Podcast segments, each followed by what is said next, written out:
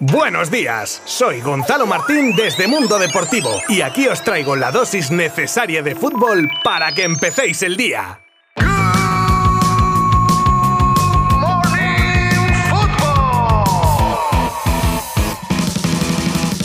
Muy buenas, jueves 10 de noviembre y aquí estamos con un nuevo episodio de Good Morning Football, un episodio en el que analizaremos lo ocurrido en los partidos de la jornada de ayer, la esperada lista de Francia para el Mundial, el lío morrocotudo que se ha formado en torno a la lesión o no de Sadio Mané, la posibilidad de que Lewandowski se pierda el Atlético Barça o cómo está la lucha por la bota de oro. De todo hablaremos en los próximos minutos. Os habla un día más Gonzalo Martín desde Mundo Deportivo y vamos con todo en 3 2, 1.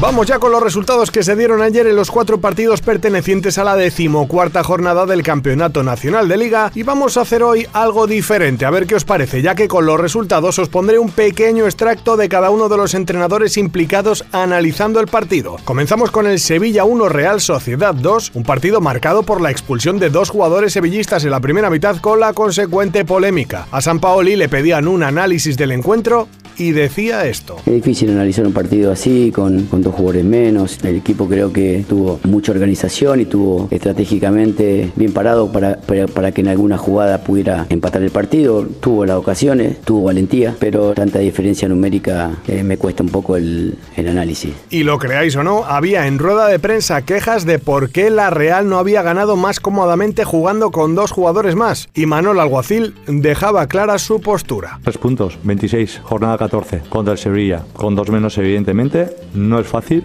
¿Por qué? Porque al final eh, han hecho un trabajo defensivo descomunal. Es verdad que nosotros hemos eh, tenido opciones para poder hacer más daño y hacer el tercero. Es lo que hemos buscado. Ha sido más acierto de ellos que nuestro. Pero un rival de Champions, estoy totalmente de acuerdo, pero 11 contra 11 nos hemos puesto 0-1 con merecimiento. Después el Almería ganaba por la mínima gracias al gol de Leo Baptistao en el minuto 26 y con eso le bastó a los locales ante un Getafe que solo metió el acelerador ya tarde, en la recta final, que es cuando entran las prisas. Rubi, contento por la victoria de su equipo, analizaba así el partido. Muy contentos poder afrontar el parón de liga con otra victoria en casa y con esos 16 puntos que, que al final son 16 puntos de mucho trabajo, muy sufridos y hoy lo hemos podido ver ante un equipo muy duro, muy complicado. Hemos sacado el partido adelante eh, y estoy muy muy satisfecho. Y si uno está feliz, la otra parte inevitablemente no lo está. Y así lo expresaba Quique Sánchez Flores en rueda de prensa. Bueno, nosotros eh, hemos hecho un partido eh, que está condicionado por el, por el balón parado, en donde se ponen por delante. Nosotros hemos jugado el partido donde queríamos, que es una presión muy alta, muy lejos de nuestra portería. El ir por detrás nos genera un poquito de angustia, un poquito de ansiedad y al final pues nos vamos con ese resultado de incómodo, pero con la sensación de que lo dimos todo lo que teníamos. Luego, y con el mismo resultado, el Villarreal sacaba los primeros tres puntos de su nuevo entrenador del RCD Stadium, gracias eso sí a Lecomte, que marcaba en propia puerta. Setien habla de la tranquilidad que les puede dar esta victoria para mejorar. Hemos conseguido una victoria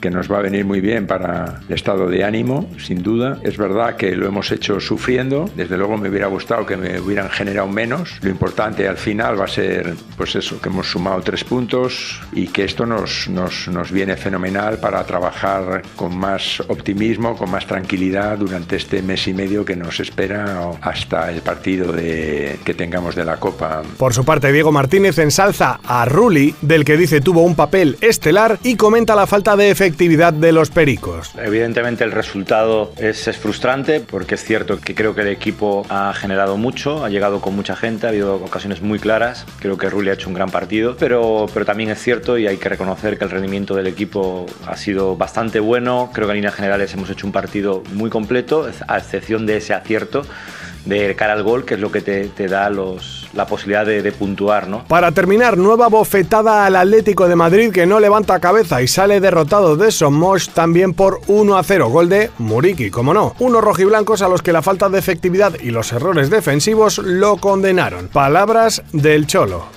De decir que nos ha faltado contundencia en todos los partidos es una excusa muy simple. Estamos cometiendo muchos errores defensivos. Los cambios le dieron otra vitalidad, otra frescura, otra forma de entender el juego al partido, pero no alcanzó. Y la realidad nos hace irnos con una derrota que duele, porque seguramente viene un partido complicado cuando vuelva a la liga. Luego Javier Aguirre, que no estaba en el banquillo y veía el partido desde el palco, comentaba esto de la victoria de su equipo y de su posición actual en la tabla teniendo en cuenta los últimos rivales a los que se han enfrentado los bermellones. Lo pasé tranquilo, pero bueno, encima ganando el partido, el, pronto el gol da más tranquilidad. Tú ves el calendario de los cuatro últimos partidos antes del parón, decías ir a Valencia, Villarreal, venir Atlético de Medio Español. Es cierto que vamos partido a partido, es cierto que no hacemos cuentas fáciles, es cierto que no miramos hacia adelante, pero también es verdad que en el papel por lo menos no era el mejor escenario. Nos vamos contentos, desde luego. Ayer había muchas miradas puestas en la lista que Deschamps daría para el Mundial, ya que Francia pues, se encuentra entre las favoritas para poder alzarse con el triunfo, con el permiso de otras elecciones. El caso es que a pesar de la expectación no hubo sorpresas, si acaso destacar la presencia finalmente de Camavinga a tenor de sus últimas actuaciones en el Madrid, de tal manera que los 25 elegidos para representar al país galo serán en la portería Lloris, Mandanda y Areola, en la defensa Lucas, Teo, Kimpembe, Upamecano, Baram, Cundé, Saliba, Pavard y Konate, en el centro del campo Chouameni, Rabiot, Beretut, Camavinga, Fofana y y en la parte de ataque estarán Mbappé, Benzema, Giroud, Dembélé, Griezmann, Nkunku y Coman. También en clave mundialista, pero por una posible baja o no, tenemos el lío alrededor de Sadio Mané, ya que hay varias informaciones sobre su participación o no en el Mundial dependiendo del alcance de su lesión. Y digo dependiendo porque las noticias que salen son contradictorias. Según L'Equipe, el senegalés estaría fuera de la cita, pero Bayern y RMC Sport le abren la puerta a estar con su selección. Ante tal incertidumbre, solo nos queda pues esperar a que haya alguna respuesta oficial por parte del jugador o de su entorno. Y ya que hablamos de lesiones y ausencias mundialistas, varios son los nombres de jugadores importantes que verán el Mundial desde sus casas, o bueno, desde donde quieran, menos desde el terreno de juego, claro. Destacamos dos jugadores clave en Francia como Pogba y Kanté, la baja de Timo Werner para Alemania, la de Diego Jota con Portugal, la de Corona para México, la de Diego Carlos para Brasil, así como las de Calvin Phillips en Inglaterra o una de las más recientes que atañe a Argentina, con la baja de Giovanni Lo Celso.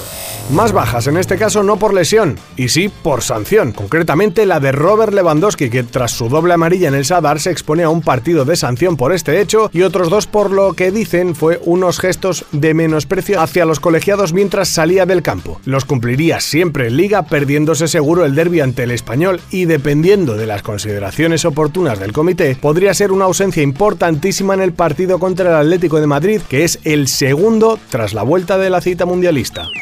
Precisamente nuestro último protagonista también aparece en la siguiente noticia, que trata sobre cómo está la lucha por la bota de oro en estos momentos. Y el polaco, como no, forma parte del tridente que ahora se encuentra por delante en la lucha por el galardón de máximo goleador europeo. Un top 10 que desde abajo tiene a Harry Kane, Alexander Jeremejev, Neymar, Mbappé, Nkunku Hugo Bedlesen, Bodur Abdukhailov, el propio Lewandowski tercero, solo por detrás de Amal Pellegrino del Bodo Glimt y efectivamente Erling Haaland liderando el ranking ahora mismo con 18 goles y 36 puntos. Por cierto, y antes de despedirme, os animo a que echéis un vistazo a nuestra página web donde tenemos un resumen de lo mejor de ayer en una nueva aparición de Gerard Piqué en Twitch con Ibai Llanos, en la que, como siempre, habló claro de muchos temas: los insultos a Gil Manzano, su retirada, la Superliga, bueno, y un montón de cosas más. Todo en mundodeportivo.com.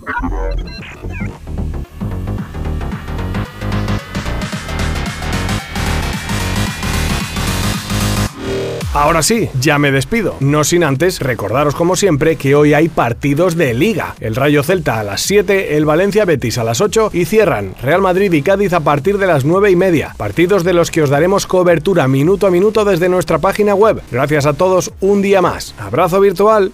Adiós. Mundo Deportivo te ha ofrecido Good Morning Football, la dosis necesaria de fútbol para comenzar el día.